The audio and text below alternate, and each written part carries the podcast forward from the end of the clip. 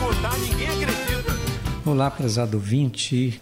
Eu quero cumprimentar a você que nos acompanha neste momento, hoje, dia 20 de fevereiro de 2012, quando celebramos na nossa liturgia católica o sétimo domingo do tempo comum. Eu diria para você que a celebração dominical, ela nos recorda o mistério de Deus em Jesus Cristo. É a vitória da vida sobre a morte. Eu diria assim que essa vitória gera em todos nós uma vida de comunidade, de compromisso uns com os outros. É um caminho que deve proporcionar solidariedade entre as pessoas. Então, celebrar o dia do Senhor, domingo, é fazer e reforçar a nossa solidariedade. Porque o cristão ele se abastece da palavra de Deus, se abastece da Eucaristia. Então são assim fontes fundamentais para a vida cristã.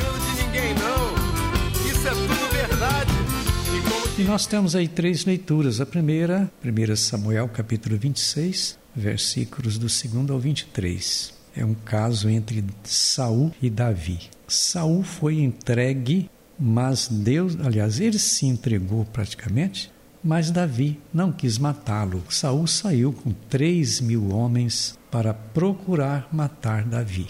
Mas Davi vai ao acampamento de Saul e o encontra dormindo como toda sua tropa.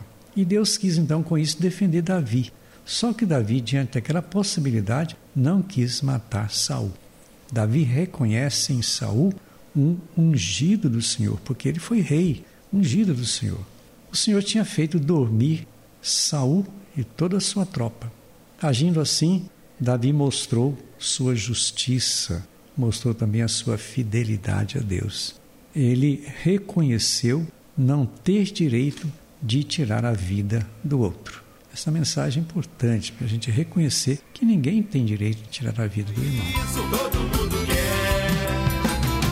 Não dá para se apoquentar, não. Depois, na segunda leitura, primeira carta aos Coríntios, capítulo 15, versículos do 45 ao 49, as pessoas são vistas como humanas mas ao mesmo tempo celestiais. Nós somos humanos e divinos. É o primeiro homem, Adão, quer dizer, o lado humano, e o segundo homem é Cristo celeste.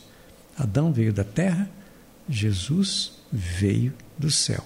Veio o homem natural, para daí ser um homem espiritual. Quer dizer, o caminho que a pessoa faz deve levá-lo a viver uma espiritualidade. O primeiro homem então é tirado da terra, o segundo ano é tirado do céu. Então, esse encontro entre o humano e o divino é fundamental na vida de todos nós. Todos nós fazemos este caminho terrestre e celeste.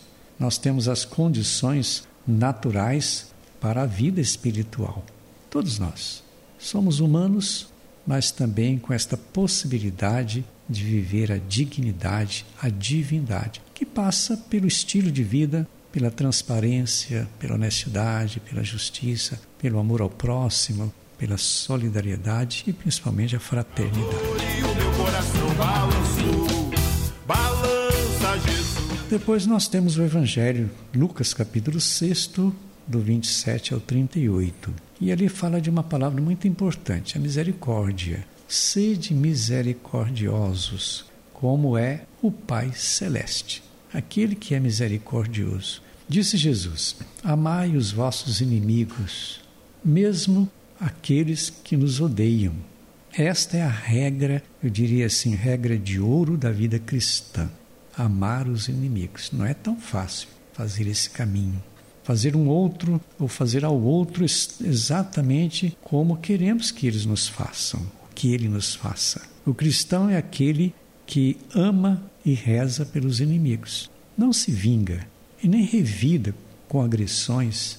Ele é uma pessoa pacífica, isso é fundamental. Então é preciso ser capaz de expressar a nossa pertença a Deus através da misericórdia, construindo a paz. Não é fácil ser misericordioso, mas é o caminho da paz. Jesus teve como marca de vida a misericórdia. Ele foi misericordioso. A misericórdia é palavra também de marca, eu diria assim, do Papa Francisco. Ele está sempre dizendo temos que ser misericordiosos. A misericórdia em vez de condenação, a fraternidade em vez do ódio. A vingança mata, a misericórdia dá vida. Então, hoje a liturgia quer nos falar justamente disso. Davi foi misericordioso com Saul. Eu tenho que ser misericordioso também com meus irmãos, como fez Jesus Cristo.